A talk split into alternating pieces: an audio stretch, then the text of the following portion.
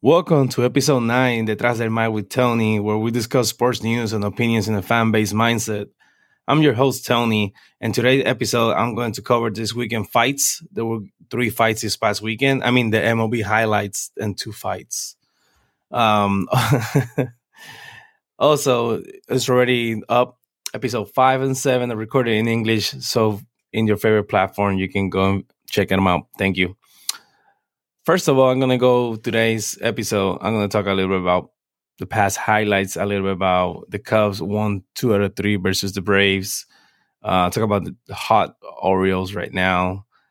Um, we'll talk about, of course, the brawl Ramirez versus Anderson, and go over a little about what's going on between the Angels, really important, and Valdez. So great outing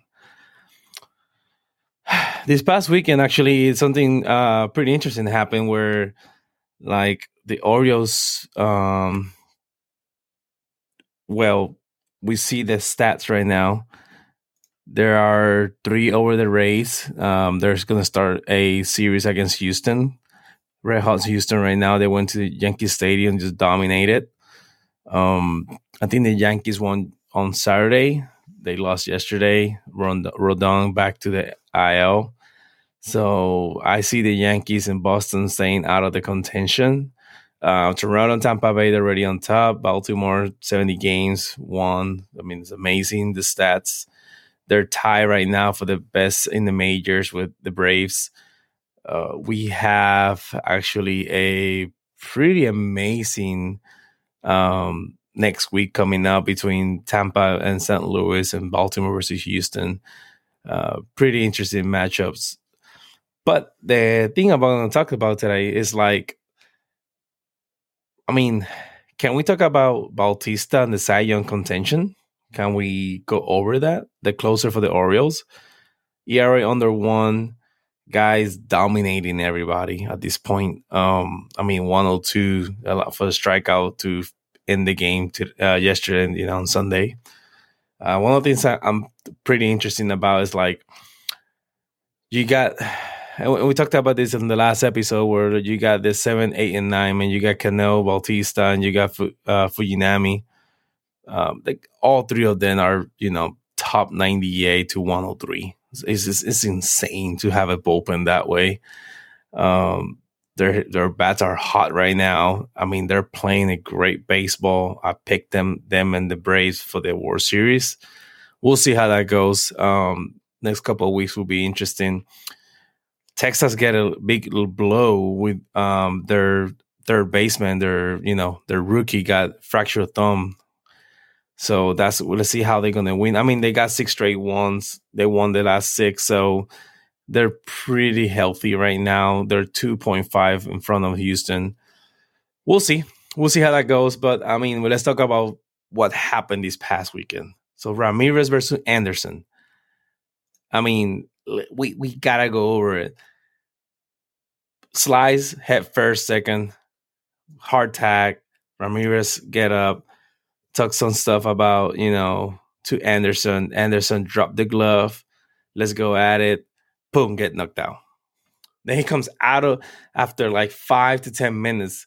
He comes out of, of the dugout and come out again to try to charge Ramirez. Bro. Take take your L. Wait for another chance. Um Weird thing though, the MLB didn't suspend nobody yet.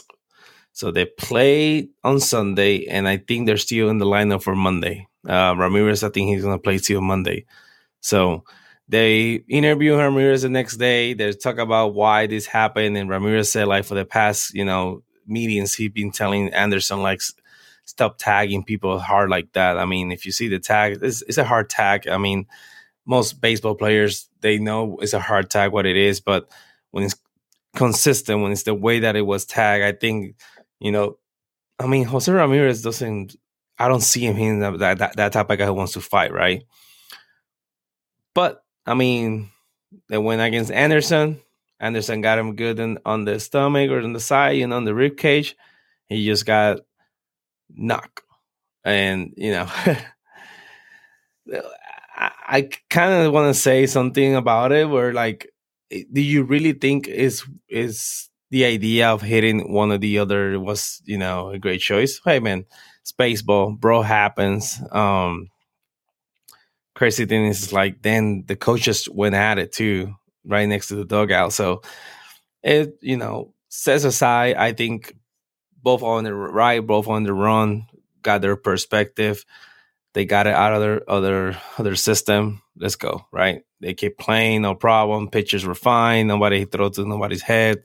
So we we kind of see where it goes, right? Um, on the other hand, now we see, you know, Anderson talking in Twitter, right? Like every other athlete behind, they go to social media and they talk, well, say the word talk shit, you know, behind it. So I would say personally, like, why, dude? Like, just let, let it be. It happened. It's done. Don't don't come at like that way because it's going to happen. It's going to be, be becoming something else. So, I mean, for me, my perspective, fine. It happened. Was great. I mean, was a better fight than Crawford's fight. So was a better boxing match. So I will give you that. Um, you know, at the end of the day, we love it. Spaceball. It happens.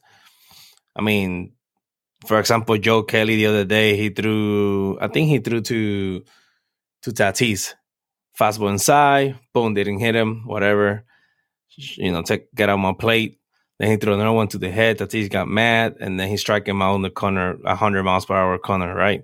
Outside corner. So, I mean, threw to hit him, maybe not, whatever, you know. And then, of course, Kelly gave it, you know, his his signature move, right?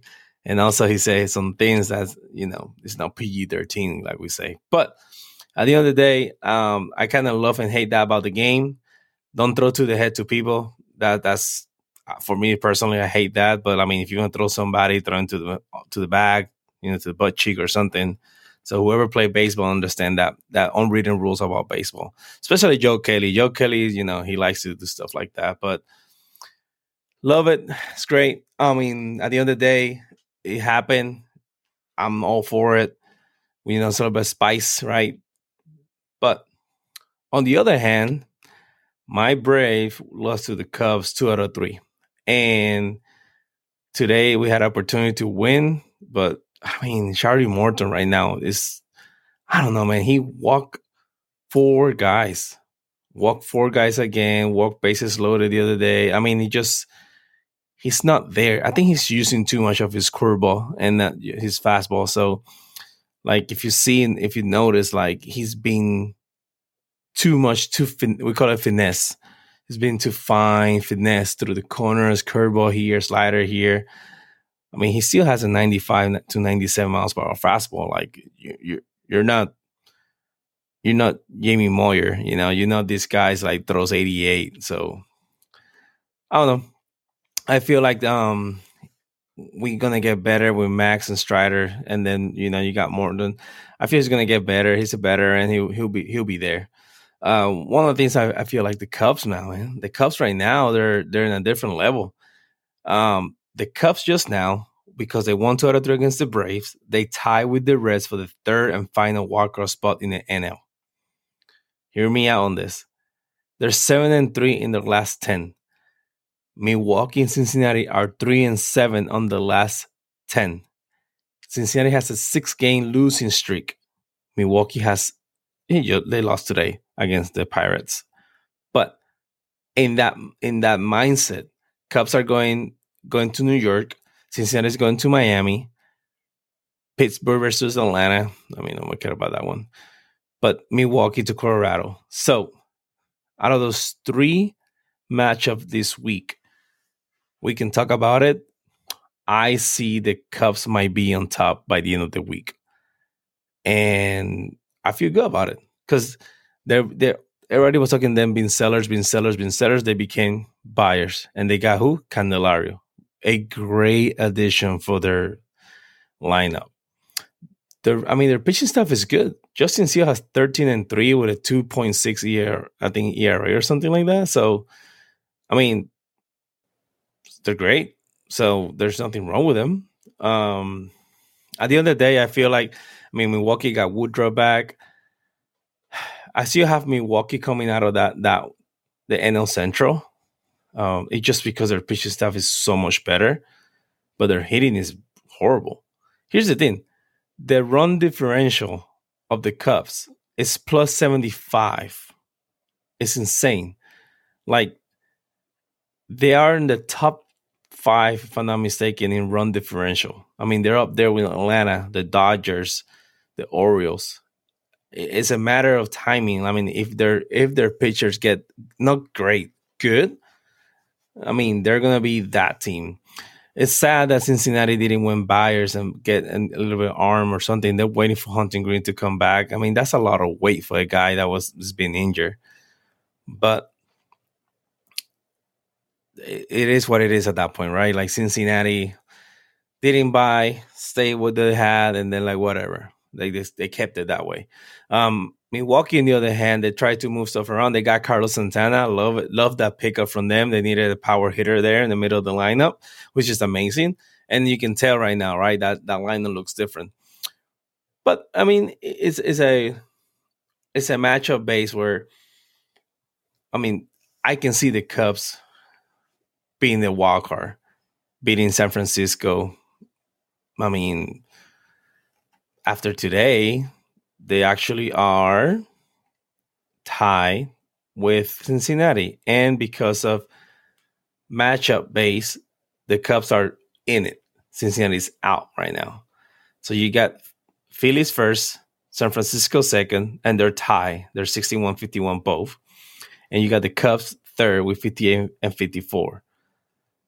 San Francisco going with the Angels this week, and Philadelphia going with Washington. So we'll see how that goes.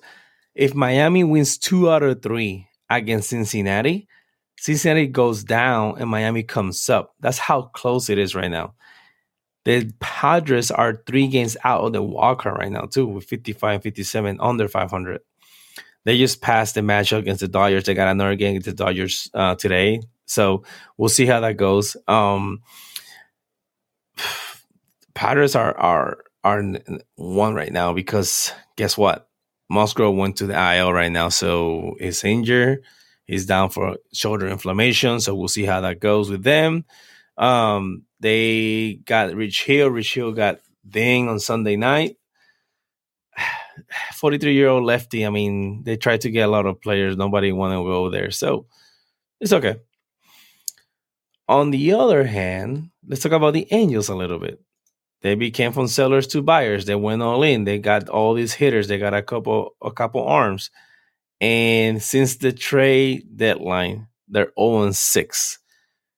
So they they haven't won a game since the trade deadline ended. So they're 8 and 10 in their last 10. In the last 18, sorry. So I mean 2 and 8, 0 6 I mean, they're going against San Francisco. Ohtani the other day, he pitched, I think it was like three or four innings only with cramps. It's it's kind of hard to say, right? But like, you gotta win the Walker, and the Walker is full of teams like um, Tampa Bay, Houston, Toronto, Seattle, Yankees, Boston. So you got six teams, and you're seven games out of the Walker right now because you lost eight, six straight. Boston on four straights, so we'll see if they, you know, match a match. Seattle won five straight, so Seattle went from playing at 500 ball club to 60 and 52, so they're eight on top, eight and two in the last in the last ten. They're right there with Toronto. Toronto still have three games over them, but still, I mean, you got Toronto, Houston, Tampa. They're all right there within three games. So one bad week and that whole sh- it, it can shift everything. Tampa Bay right now is 68 and 46. I mean, the only way you can get there is like not get there is like having a bad, bad week. They can hit still. They're going against St. Louis. So, yeah. Another thing I want to talk about was Valdez, man. A no hitter. Congrats. Congrats to Valdez. I mean, um, that's a couple bad outings, and then you come with a no hitter it's props, man. Like to to as a pitcher having couple bad outings and you become then after with a no hitter. I mean, awesome. Like like whoever played the game understands like when you're a pitcher and you're struggling that way, you're gonna see bad things happen, and you, your mindset's like you got to change or you got to adjust, or it's like like pitchers, like like like hitters too. Like hitters sometimes, oh yeah, I need to adjust my hitting or something like that, right?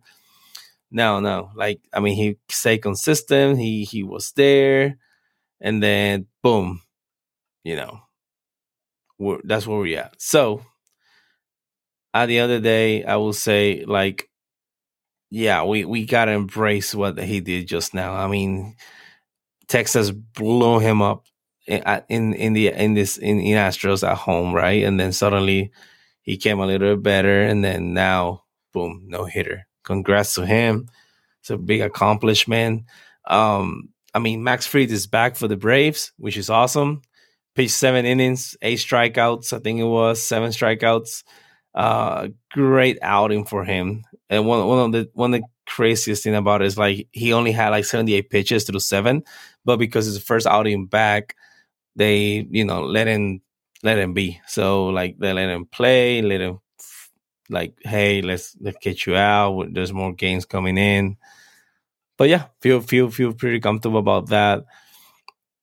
Um, good outing about the new reliever from the Braves. Here is the craziness about all of this, right? The trades. Mike Scherzer started running the Rangers, then became Max Scherzer again. I mean, great outing. Um, Verlander, the other hand, he actually had a great outing also in, in Yankee Stadium, which is, you know, sometimes people say like he doesn't pitch well there, but I, I think it's just make it making an idea about it. You know, like talk about something. I mean, he his stats were okay. I mean, it wasn't nothing like Verlander style, right? I mean, he had seven hits, two earned runs, four strikeout, two walks, just one home run. I think was like Bauer. Yeah, Bauers. So, yeah, I mean, they didn't hit. I mean, it was Cortes. Cortes had a better outing. He had eight Ks. So Cortes had eight strikeouts. Nestor Cortes in four innings had eight strikeouts. So whoever doesn't know about baseball can explain it. You get you face you got twelve outs in four in four innings.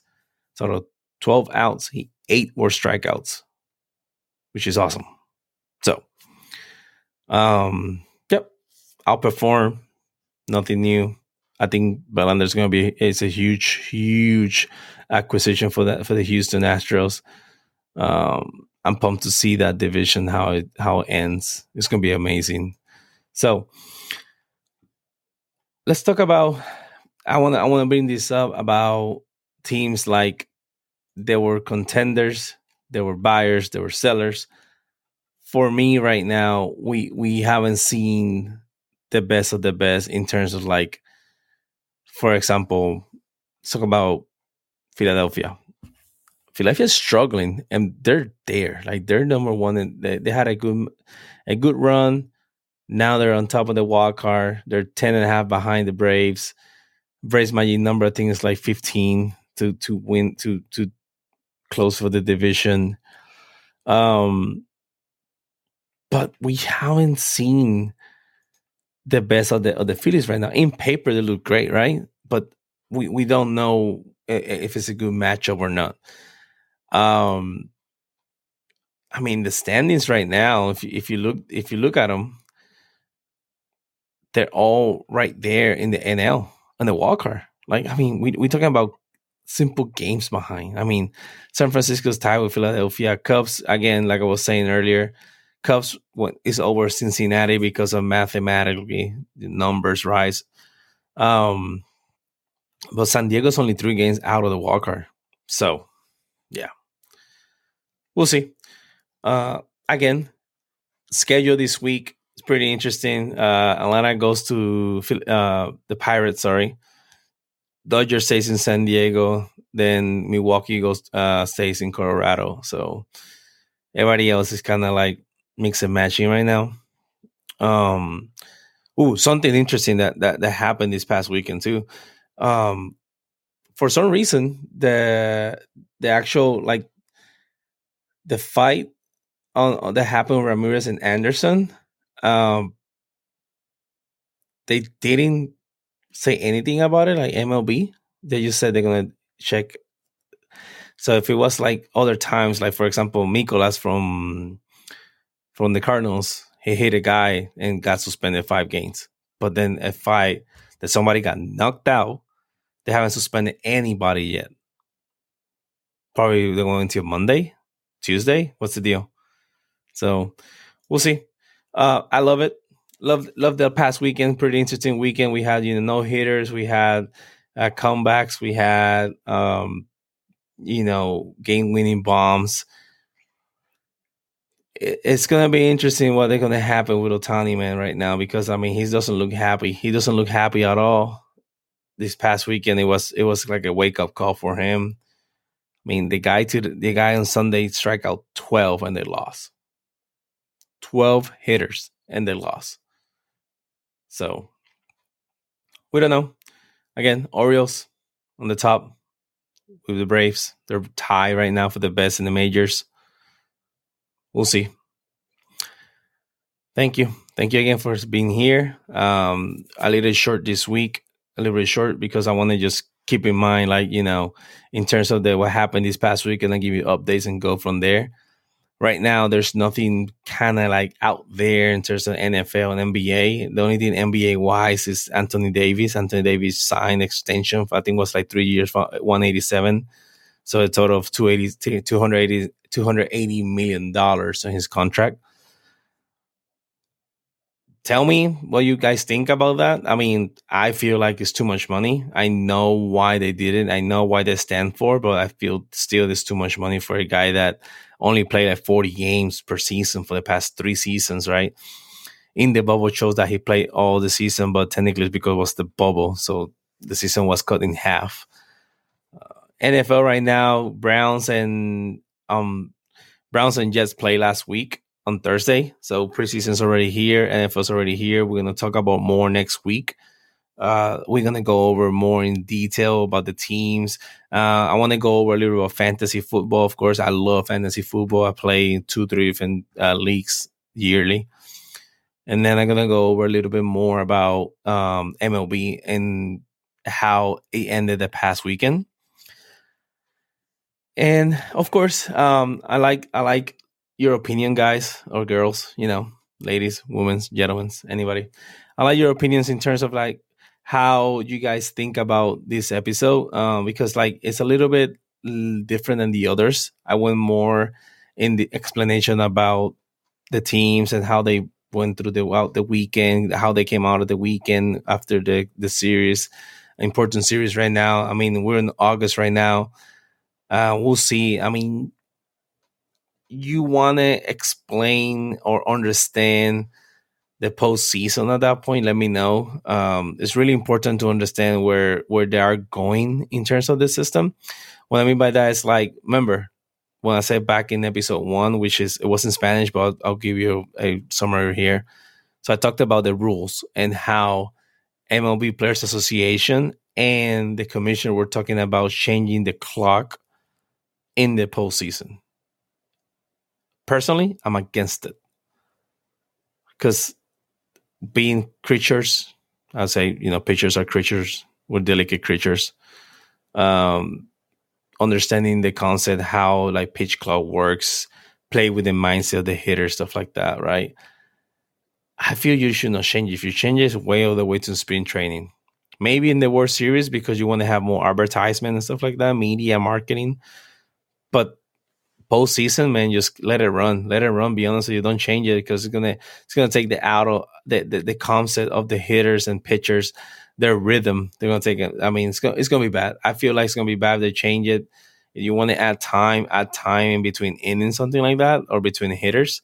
But don't add time in clock in specific, like 15 seconds, 20 seconds. So just keep it that way, and we should be fine. But um, at the end of the day, uh, I just want to jump in the mic, talk to you guys a little bit about this past weekend. You know, go over and then what I'm going to talk about a little bit next week. Like I said before, was like I want to go more about the NFL. We're going to be more in depth. We're going to go a little bit about fantasy football too. Go over it, and then also, um, you know, give you M- MLB highlights summary for the past week and stuff like that. So next week I'll go over though more in depth, and then you know if you guys got any questions, again, comment, message me, let me know. Follow me on Instagram at Detrás del Mic Doc Tony, and if you guys, you know, any friends stuff like that, again, Mondays is in English, Wednesday, Thursdays in Spanish for now. So if you got any questions, guys, comment, let me know. Thank you. Good night.